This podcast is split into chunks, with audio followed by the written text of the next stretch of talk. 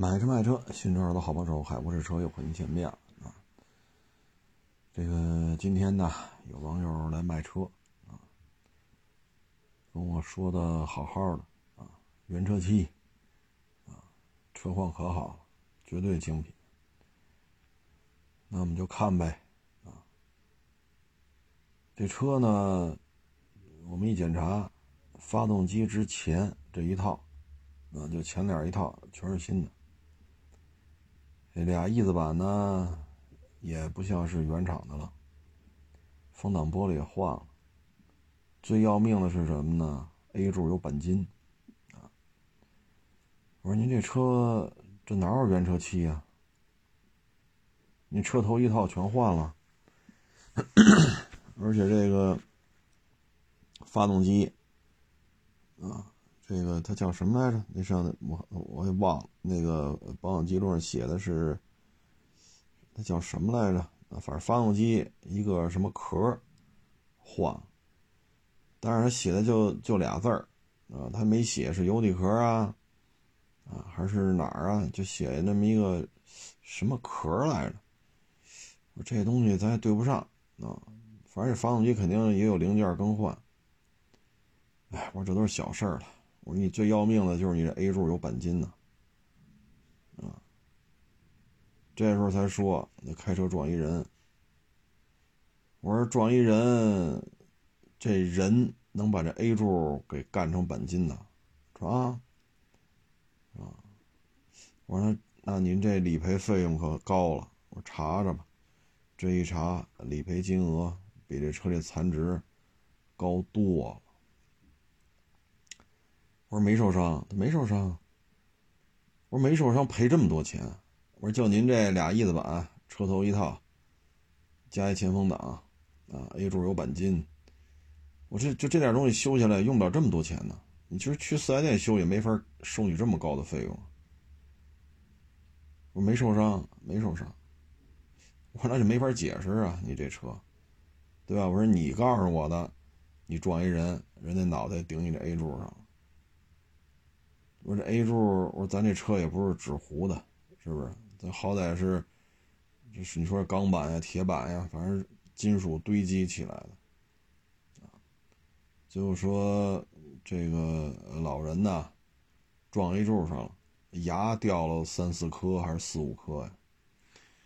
我说补这三四颗牙也用不了这么多这么高的理赔金额呀。我说你这个。有，到底有没有其他的受伤啊？我说你这车撞了人了，这伤情这一块你肯定清楚啊。你这肯定有交警啊、法院呀、保险公司啊，这这这事儿肯定处理起来得跨年了。一般情况下是这样，都是超过一年的呀。没受伤，没受伤，人没受伤。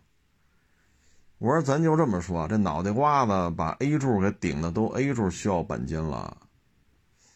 我说这脑袋瓜子硬还是 A 柱硬啊？没受伤，啊，我说行，没受伤就没受伤吧，没受伤那一嘴牙怎么撞掉四五颗呀？牙撞掉四五颗，嘴唇是不是得受点伤啊？腮帮子得受点伤吗？啊，你这车这人还没受伤，我说嗨，我受你，我说你，你说受伤，你没说受伤无所谓了，反正就你这车肯定是不值钱了。理赔金额高于车的残值若干倍，A 柱钣金，车头一套，俩翼子板是副厂件，风挡玻璃更换，是什那那俩字我还忘了，就什么壳更换啊？他写油底壳我也能明白，他还不是还不是仨字儿。我说你这玩意儿，哎，说什么好啊？啊，反正这是这个，就就就是没个车吧。没人没受伤，啊，就是掉了几颗牙，啊，挺大岁数一个老先生，啊，给撞了。嗯，我对这个行业的了解啊，这么大岁数一老先生，咱要是开车把人给撞了，对吧？那么大岁数了，呱唧四五颗牙掉地下了，那这肯定有骨折呀。如果脑袋瓜子顶在 A 柱，把 A 柱都给干了，那这这脑袋得缝针去啊。要你要不信的话，您找辆汽车啊，面的也行，夏利也行，奥拓也行，您拿你自己脑袋瓜子，你撞 A 柱，你把 A 柱撞出一坑来，您试试，您那脑袋瓜子见血不见血？啊，所以这有时候这个，唉，你让我们说什么好？这还是来看我的车的，这是要置换，啊，这不是昨儿弄回途乐了，人还带着一验车的。花乡过来了，在花乡看那些车啊，人自己说嘛，趴地下一看，底盘就没法看了，一看就是霍霍了啊！来我们这儿先趴地下看，然后再看发动机舱，看完之后觉得车况真不错，这底盘真规矩啊！然后再说漆面呀，这座椅呀，是吧？这个这个，呃，这大屏啊啊，非常满意。啊，我说我们这是如实告知了，这车况确实就是好，啊，您来了趴地下看半天，比在花乡看那个都强，啊，但是您说您如实告知我们了吗？啊，那我们这个找谁说理去？对吧？那您这个什么行为？我要是把这么一车，我非得拍个小视频说原车漆。原车玻璃、原车胎，一颗螺丝没动，精品车。我要就这么拍，让你来，你会说什么呀？就这，我们还客客气气陪人聊呢，俩钟头。这上一嘴还说这是原车漆没划痕呢，下一嘴我说你看您这漆膜仪，您这 A 柱都八百多了。就这一片七百多、八百多、九百多，就这 A 柱啊，气门仪的数值，这才说啊撞了一人。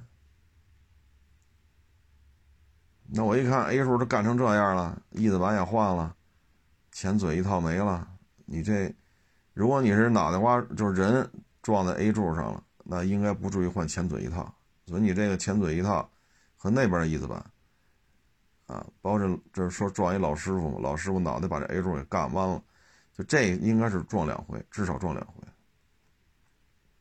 啊，因为你撞一人，把他 A 柱一个 A 柱给干了，另外 A 柱没事那那边的翼子板肯定不是这次造成的，您说是不是？啊，唉，所以这个别老说车贩子黑，车贩子这个那个，这行这个那，那这些消费者做的怎么样啊？这不是也客客气气的吗？对吧？客客气气送送给人送走，啊，我们能说什么呀？所以你每天经历的这些事儿吧，你就就这样。你说能收吗？能收，破车破件呗。又不干，又要卖一天价，又拿自己车当原车漆的卖。那我那途乐是确实原车漆，底盘确实规矩。那您这车哪还是原车漆了呀？所以有些事儿吧，嗨，没法弄，啊，没法弄。这些网友啊，现在属于什么呢？张嘴就是正义，只要他张了嘴了，他就是正义。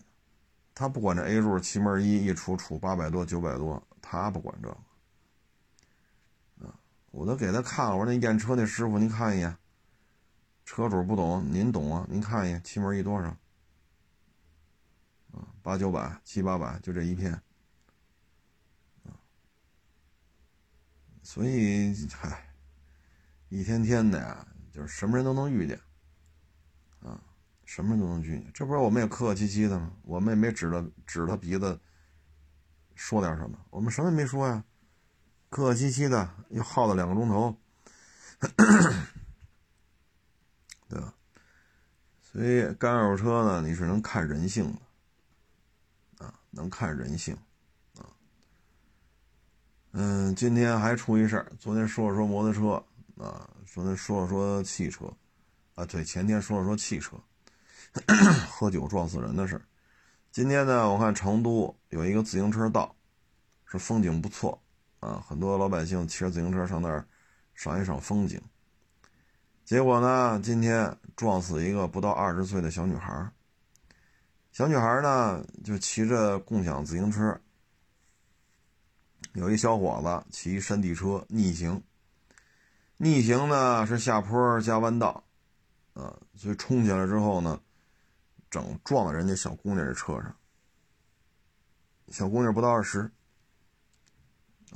救护车来了，一看，没有抢救价值了，死了。你说你骑自行车下坡，还是个陡坡加弯道，你何必在这逆行？现在说这没用了啊！相信这骑车这小伙子这辈子都能都能长这记性，因为他撞死人了。那撞人甭问了，全责。逆行嘛，那还有什么可说的呀？那小姑娘骑个共享自行车，大上坡，人肯定不超速；陡坡往上骑，她能超速吗？啊，那逆行往下冲，那是这骑山地车的，赔钱吧？这这个 还得进去啊！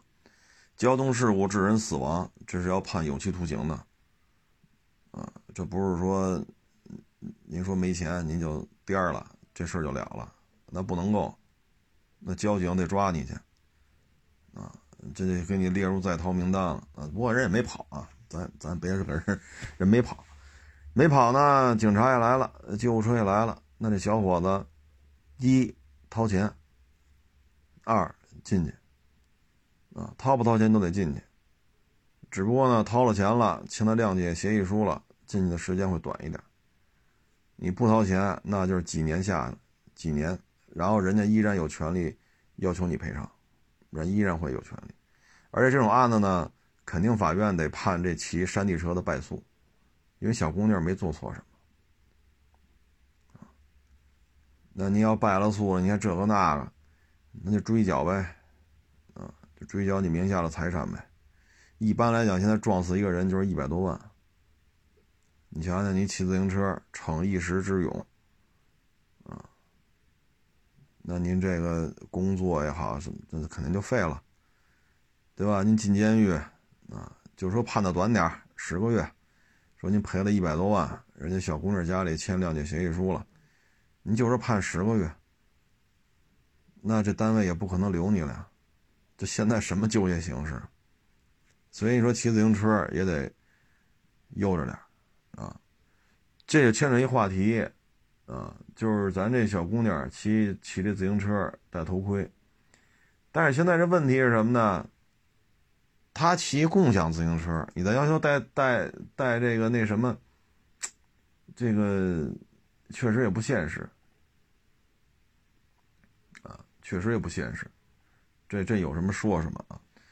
你要骑共享自行车，那不就拿手机一扫，嘣儿那个。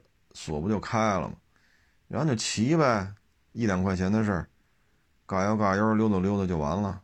像这种观景的这种自行车道，那就看看风景，是不是？你要上下班通勤，那就赶紧骑啊。他也没有，反正我印象里骑共享自行车的，我还真没见过戴头盔的。但是像六日，像立汤路，好多骑自行车的，那一看就是玩车的，自行车都是公路赛车。啊，穿着骑行服，戴着头盔、手套。你看那车就不便宜，啊，这些人倒都戴着头盔，但是骑共享自行车还真没印象里说谁戴一头盔。哎呀，反正小姑娘也够冤的，哎，稀里糊涂就被人给撞死了。你说小姑娘做错什么了？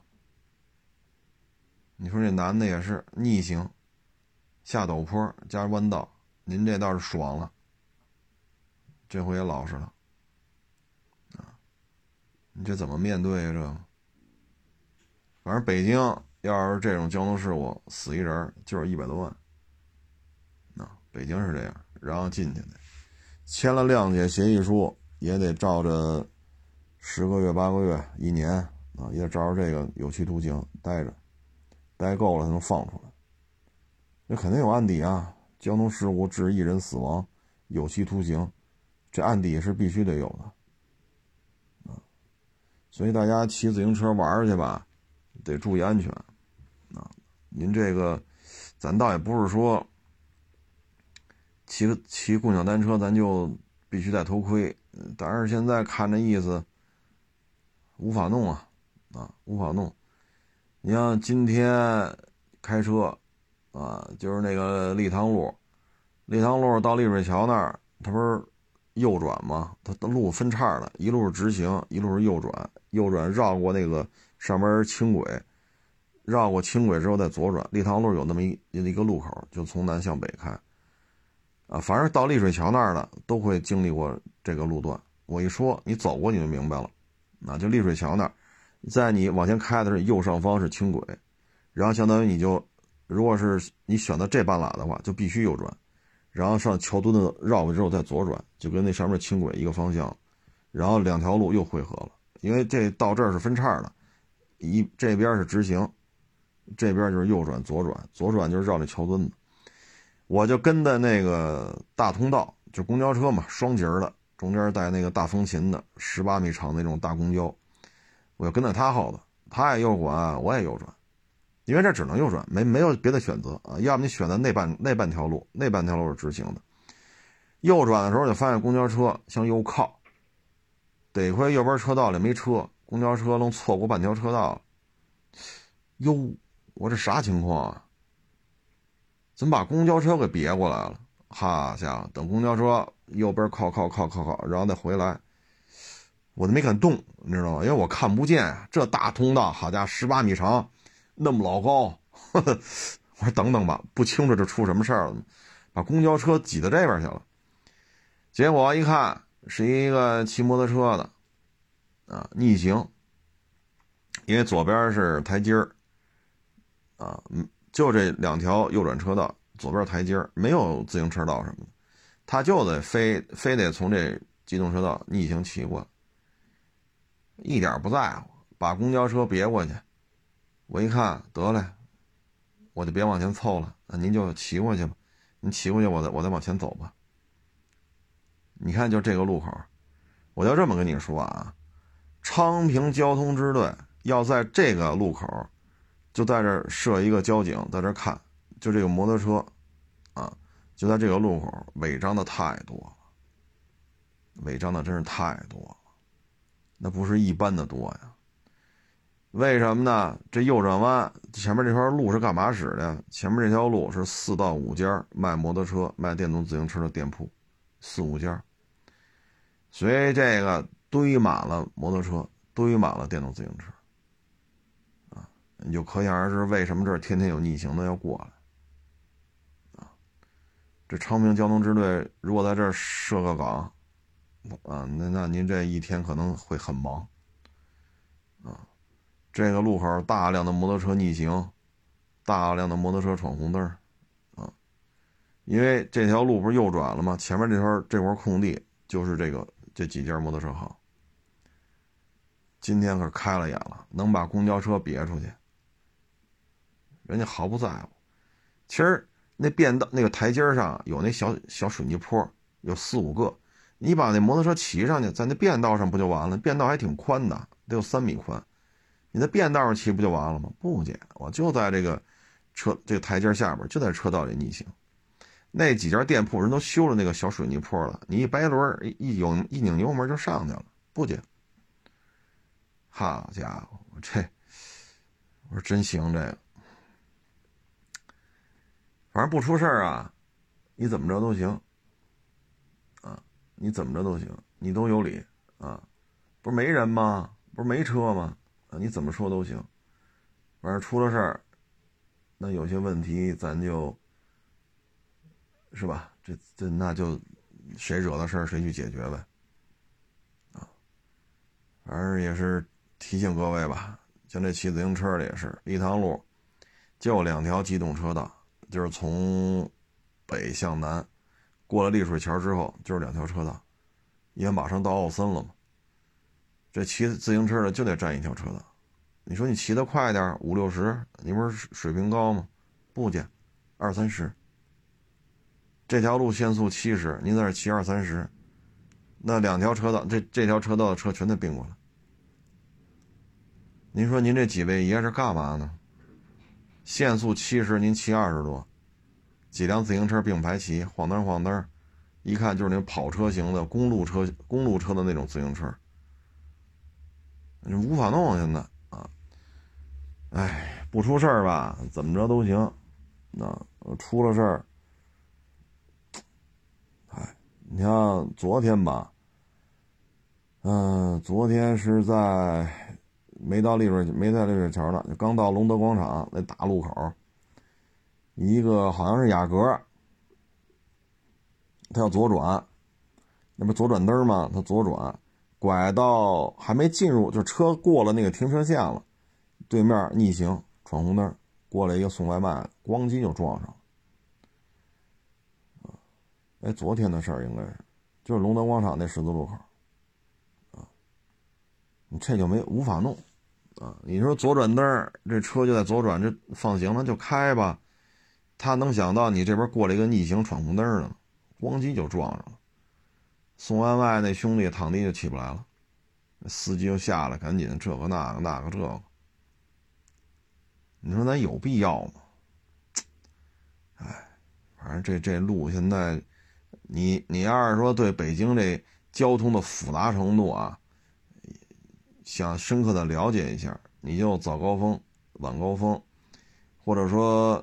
周末的时候，啊，周末因为这条路进山玩的特别多，你就周末中午你走一趟，你看这几个路口逆行的电动自行车、摩托车有多多，你就从北五环骑到，就开车开到王府医院，你掉头再开回去，这一来一回差不多单程十公里吧，差不多十公里，一来一回二十公里，早高峰或者晚高峰，啊，或者周末的中午你体验一下，极其的复杂。立汤路这拥堵啊，由来已久了，虽然说这地铁就在这修了三站，天通苑南、天通苑北、天通苑啊，但实际上道路交通的这种复杂性，很多第一次开车来亚市找我的，很多网友一下车都是很感慨，这立汤路这么复杂呀？怎么开着开着还分叉？开着开着右转左转是直行？右转、左转直行，右转是右转，怎么这么复杂呀？我说这边这路就修成这样了啊！我说我天天开，几乎天天都能看见车祸，太复杂了。你现在往前开，由北，呃，由南向北，就快到龙德广场那儿，前面不是华联嘛，然后这边龙德广场嘛，这两个大的商业综合体，立汤路就两条车道，右转的车过不去。一个是华联商厦，一个是龙德广场，凡是右转的都过不去。到这儿就是一条车道，右边那条车道全是排队等着右转的，很多第一次来的不知道，右边排排去吧，纹丝不动。左边车左边车道还能动，等你看明白不对劲了，你再想掰过来，好家伙，这就费了劲了啊！这两天像我们这儿还一个宾利和一捷达还怼上了。两台车都在车道内，也不知道怎么蹭上的，宾利在后，捷达在前，啊，所以这边这个交通的复杂性啊，嗯，确实也够喝一壶的，啊，你要是说老觉得田这个长安街呀，二环、三环、四环、五环，觉得怎么这这这没什么难度啊？那你就跑一趟绿塘路，啊，你看一下这边的这个非机动车。摩托车、电动自行车，你看看他们整个这个路况的这种复杂性，包括这路本身设计的一些啊，让人过目不忘的这种设计的思路啊。哎，咱也不管这个这个那个了，反正每天千军万马都走了一趟路啊，自己注意点就完了。如果您没走过这条路呢，一定要注意安全啊，确实比较复杂。即使绿灯过路口，我之前节目当中也反复在提，绿灯过路口，脚要放在刹车踏板上，带着点刹车。带刹车啥意思呢？让刹车灯亮就行了，不要刻意的减速，因为前面绿灯嘛，你没有必要还非得咣叽踩一脚停这儿，这犯不上。这就是什么呢？你的脚放在刹车踏板上，如果前面突然闯红灯了，你一脚踩死。另外一种方式，脚放在油门上，遇到闯红灯了，你把脚从油门挪到刹车上，再一脚踩死。这两种状态反应时间是不一样的，刹车距离自然也不一样。啊，有些时候呢就很简单，比如说再长一米，这车就撞不上。那撞不上就就各干各的呗。但是可能就刹刹车距离就长了这一米，你就撞上了，撞上了，那就走不了了。尤其是这送外卖的这些，他骑的是电动自行车啊，或者小踏板，帮你这一怼，他在你前面横向通过，就差这一米，你反应时间慢，叭一撞，这人飞出去了，那你没招了，叫警察吧，救护车吧，保险吧，弄吧。所以有时候就可能有些事情就差一米，甚至于半米，甚至于十厘米，没撞上就是没撞上。你会减少很多不必要的麻烦，并不是说咱违法了，咱去躲这个十厘米一米，是咱正常绿灯放行，咱就往前走。所以还是提醒各位，当然拥堵那就除外了啊，就是说没什么车啊，你可能六十过路口也行，五十过路口也行，因为没有什么车。那这种绿灯时候，一定要带着点刹车，带着点刹车，这个还是。怎么说呢？这多少次案例啊，总结出的这种经验啊，那咱就不说这个了，咱就说说那个大老美。正好呢，一网友给我发过一个链接了，我看了一下，这就是说什么呢？大老美现在不是航母多吗？十一艘吧，现在啊，十一艘航母。这这表格这怎么说的呢？七十年代服役的。还有两艘，啊，嗯，这些这两艘航母呢是尼米兹号、艾森豪威尔号。尼米兹呢是七五年五月三号，艾森豪威尔呢是七七年十月十八号。也就是说，这两艘舰舰龄超过四十年了，啊，四十年了。然后呢，八二年代服役的呢是卡尔文森号，八二年三月十三。罗斯福号八六年十月二十五，林肯号八九年十一月十一号，也就是说呢，八十年代就八零后还有三艘，七零后有两艘，啊，最新就八零后当中最新的就是八九年的林肯号，八九年十一月十一号，啊，那这艘最新的八零后，它的舰龄也要超过三十四年了。再往后呢，就是九二年的。这个叫华盛顿号，啊，九二年的，那这个舰龄呢也有三十一年了，啊，也就是说呢，美国航母舰龄超过三十年的，呃，有六艘，啊，有六艘，航母呢这个全寿命设计服役期限呢是五十年，但是呢，现在这个整个的这这个科技水平提升的太快，七十年代服役的时候呢。F 十八，啊，七，他要是七五年、七七七年，那会儿 F 十八还没有呢，啊，F 三十五那这更甭更甭提了，F 三十五还没立项。七十年代刚刚开始试飞，啊，小批量装备的其实是 F 十五，啊，但那会儿它也不是航母的，现在它也不是航母，那会儿就是 F 十四。啊，但是那会儿航母上主要的飞机还是 F 四鬼怪式，A 七，啊 A 七 A 六，主要是这些舰载的战斗机、攻击机，啊，呃 A A 六 A 七 F 四啊，主要是这些，那 F 四鬼怪嘛，所以这航母到现在呢，已经晋升到 F 三十五系列了，啊，F 十四都退役了。所以美军这十一艘航母，三十年以上舰龄的，啊，就就有六艘，啊，四十年以上舰龄的，啊，这个有两艘，啊，所以就这个服役期限吧，这就意味着未来十年，啊，未来十年，这个美国航母需要退役很多，啊，最起码你七十年代的，呃。七十年代的这这这两艘啊，七五年的尼米兹号、七七年的艾森豪威尔号肯定得退了，因为五十年就是寿命极限了。这俩舰龄已经很大了，你再过十年，这两艘航母肯定没了。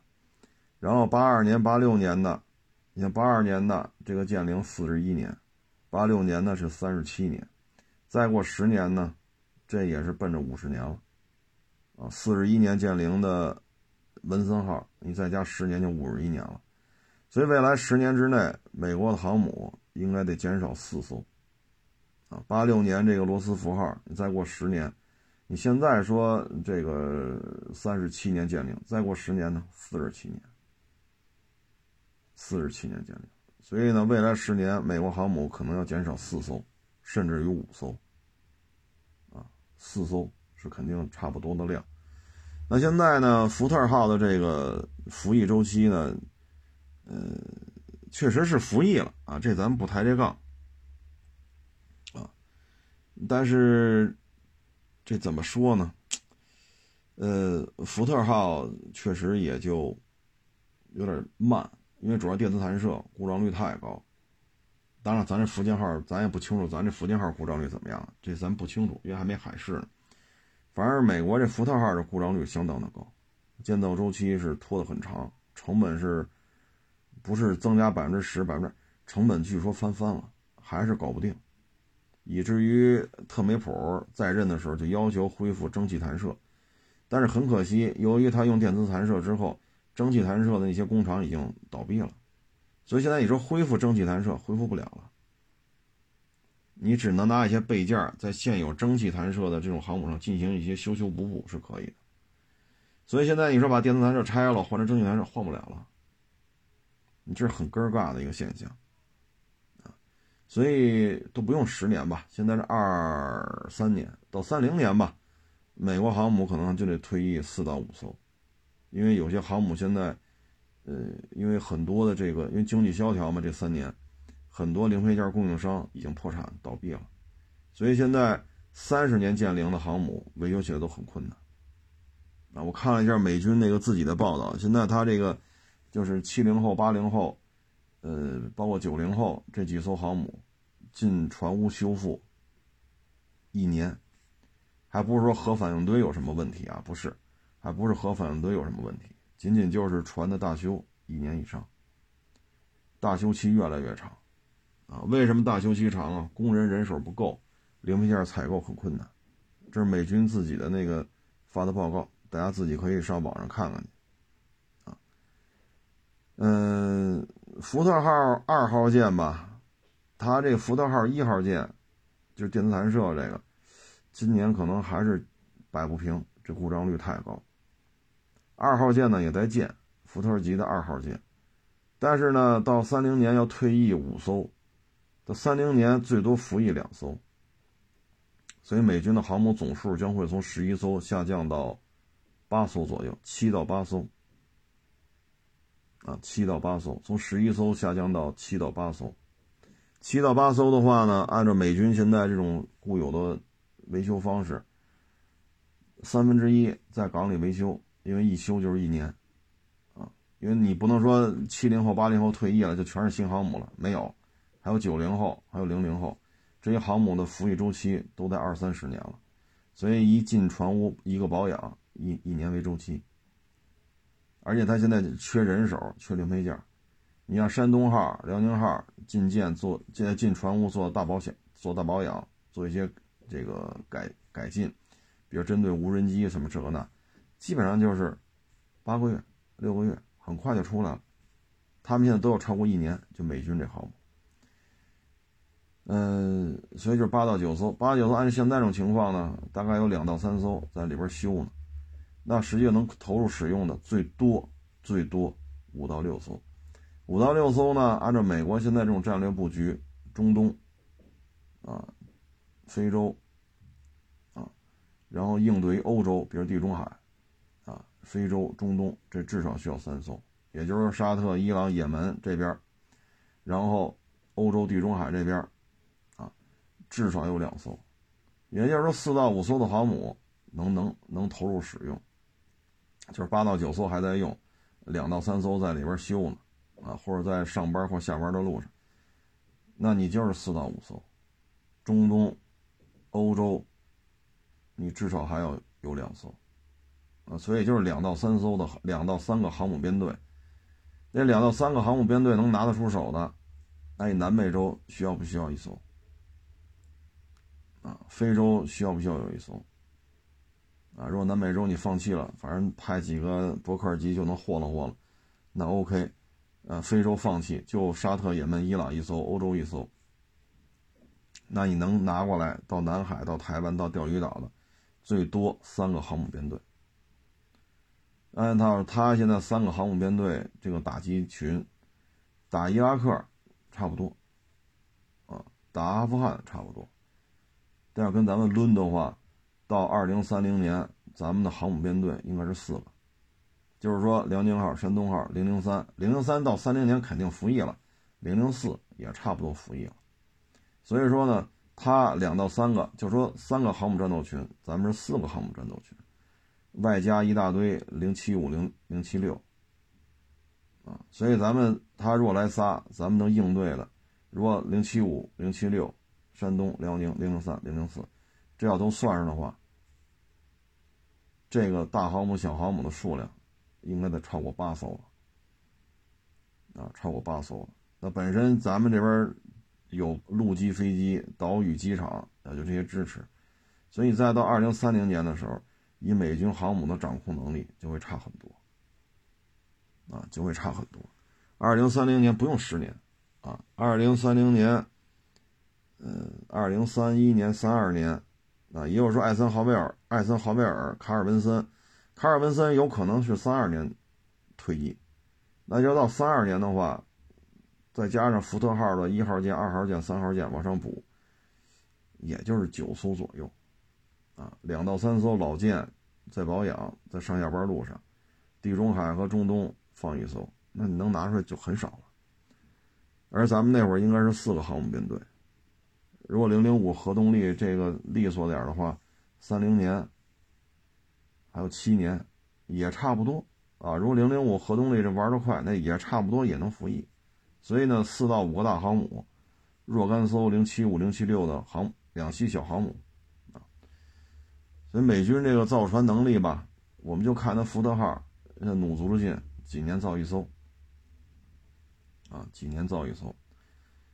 嗯，反正甭管怎么说吧，他们在核动力大型航母上，包括核潜艇。确实是经验丰富，啊，技术也比较先进，这是值得我们学习的。但是现在这数量上，它可没有绝对的优势了。昨天吧，我还看一个台湾的一个采访，他说再过五年，啊，不用到三零年，再过五年，就有可能会出现大陆的航母编队跑夏威夷，啊，跑阿拉斯加，啊。跑这个迈阿密，就会出现你的领海外中国的大航母在这儿做演习，而且一待待几个月。大航母来了，撤了；两栖航母来了，他又撤了。到那个时候心态就不一样了，啊，那个时候心态就不一样了。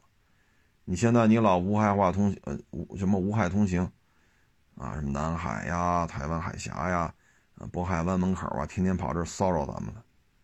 那再过到再过五年吧，我看台湾那个军事专家说，再过五年，有可能美国本土就会出现十二海里领海外大陆的四万吨也好，六万吨也好，还是多少万吨也好，就开始在这晃荡了，也无害通行啊，嗯。反正都不容易，现在都是困境当中。咱们这边也是经济就就这样，美国经济也不咋地。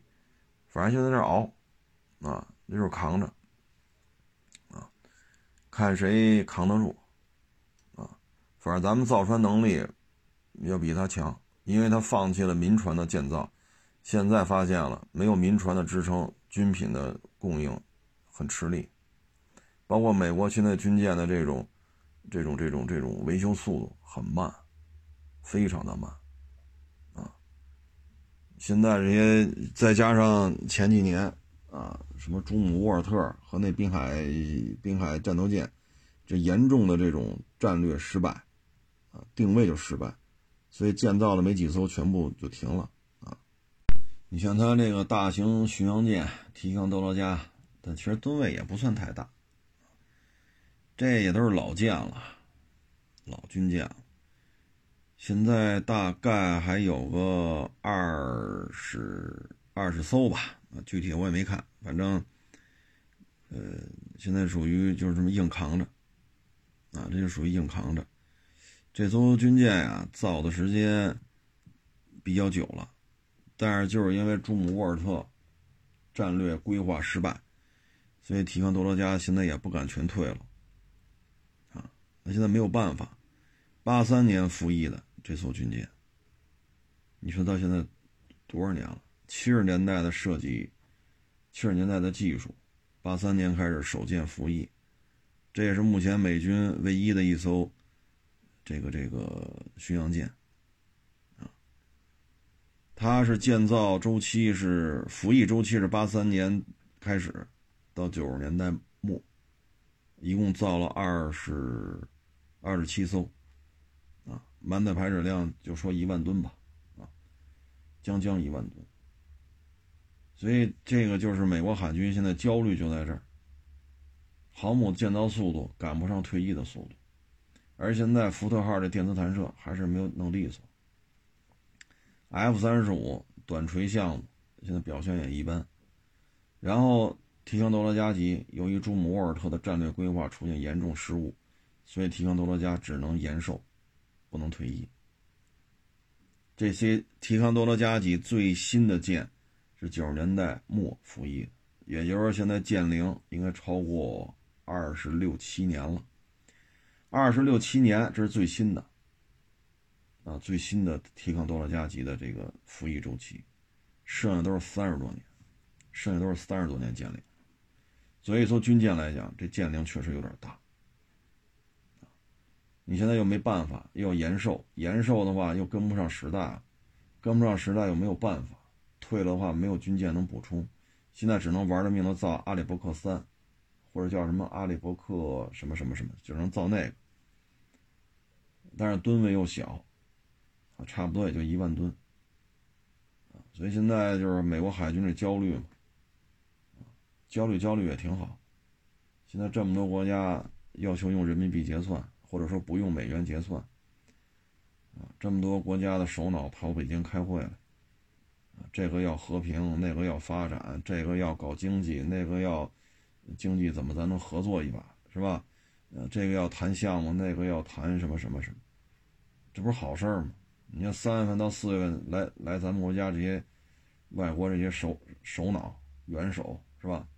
排着队，菲律宾的前总统来了，法国总统来了，欧盟主席来了，啊，这个要来，那个要来。这伊朗、沙特外长也来了，跟咱们外长、三方外长一起握手，反正就此消彼长呗，啊，就是此消彼长。哎，甭管怎么着吧，反正这比我们九十年代看杂志的时候过瘾。我们九十年代看杂志只能看旅大级，三千三千多吨，啊，跟个刺猬似的，从头到尾全是炮，啊，一百炮、幺三零炮。五七炮、三七炮、二三炮、二零炮，全是舰炮。好家伙，这他妈导弹是两两个三连装吧？叫什么？飞鹰一号叫什么？两座三连装，只能打四十公里。按现在看，您这还没舰炮打得远呢，就好意思叫反舰导弹？但是在九十年代、八十年代，这就是咱们国家最先进的。那会儿中美蜜月蜜月期嘛，阿里伯克来访问了，双方都很诧异，你们的军舰怎么全是炮？然后咱看他，你们军舰怎么炮这么少？就舰首一个幺二七的全自动舰炮，然后就是六管密集阵，没了，这军舰没有炮了。咱们看他的军舰理解不了，他看咱们的军舰也理解不了。这就是八十年代九十年代，当时中美军舰互访的时候。彼此都觉得很看不惯对方，但那就是巨大的代差。咱们呢还是炮战为主，那边呢都是远程打击，你都见不着人，啊，导弹就来了，啊，现在一看，好家伙，这完全就不一样了，啊，也也也也不容易吧，啊，九十年代初买杂志，牙缝里省出钱来去买本杂志，那会儿杂志很便宜，啊，一两毛钱，两三毛钱，后来涨到一块钱。那买一本杂志都很，真是牙缝里挤出钱去买去。看完之后，兴奋吗？是兴奋，这么多大军舰、大飞机、大坦克。但是，一比这，哎呦，人家那见不着炮，啊，咱这全是炮，啊。但是现在一看吧，此消彼长，啊。现在我看美军那边比较头疼的就是，我们的航母退役速度高于航母建造速度。而且这航母不得不退役，如果到三二年的话，它还得退役一艘，啊，它将从十一艘航母变成最多九艘，所以你看它能调调动出来的，能对付咱们的，也就是两到三个航母打击编队，咱们那会儿要到三二年的话，零零五肯定服役啊，大航母就五个，零七五、零七六两栖航母。至少也得五六艘、六七艘吧，就加一块，这种四万吨以上航母超过十艘。咱就在家门口这么晃荡，就这十个航母，这这谁来弄也不好弄啊！哎，所以现在这种情况之下吧，只能说干好自己的本职工作吧。啊，你看今天来着卖车置换的网友，这不也客客气气跟人聊吗？一聊两个多小时。客客气气给人送走，啊，咱也没说甩脸子呀，啊，指着人指着人家鼻子怎么怎么着啊，咱也不干那事儿，啊，咱也不干那事儿，客客气气给人送走就完了，啊，您愿意卖的，反正就这价格，破车破价，啊，您不愿意卖的，咱也不强求，咱也不干强买强卖的事儿，所以二手车嘛，越车就是越人，啊，越车就是越人，见的人越多。你这个，哎，说什么好呢？人性就这样。行了，不多说了啊。今天说啊说的也不老少啊。谢谢大家支持，谢谢捧场，欢迎关注新浪微博“海阔试车手”。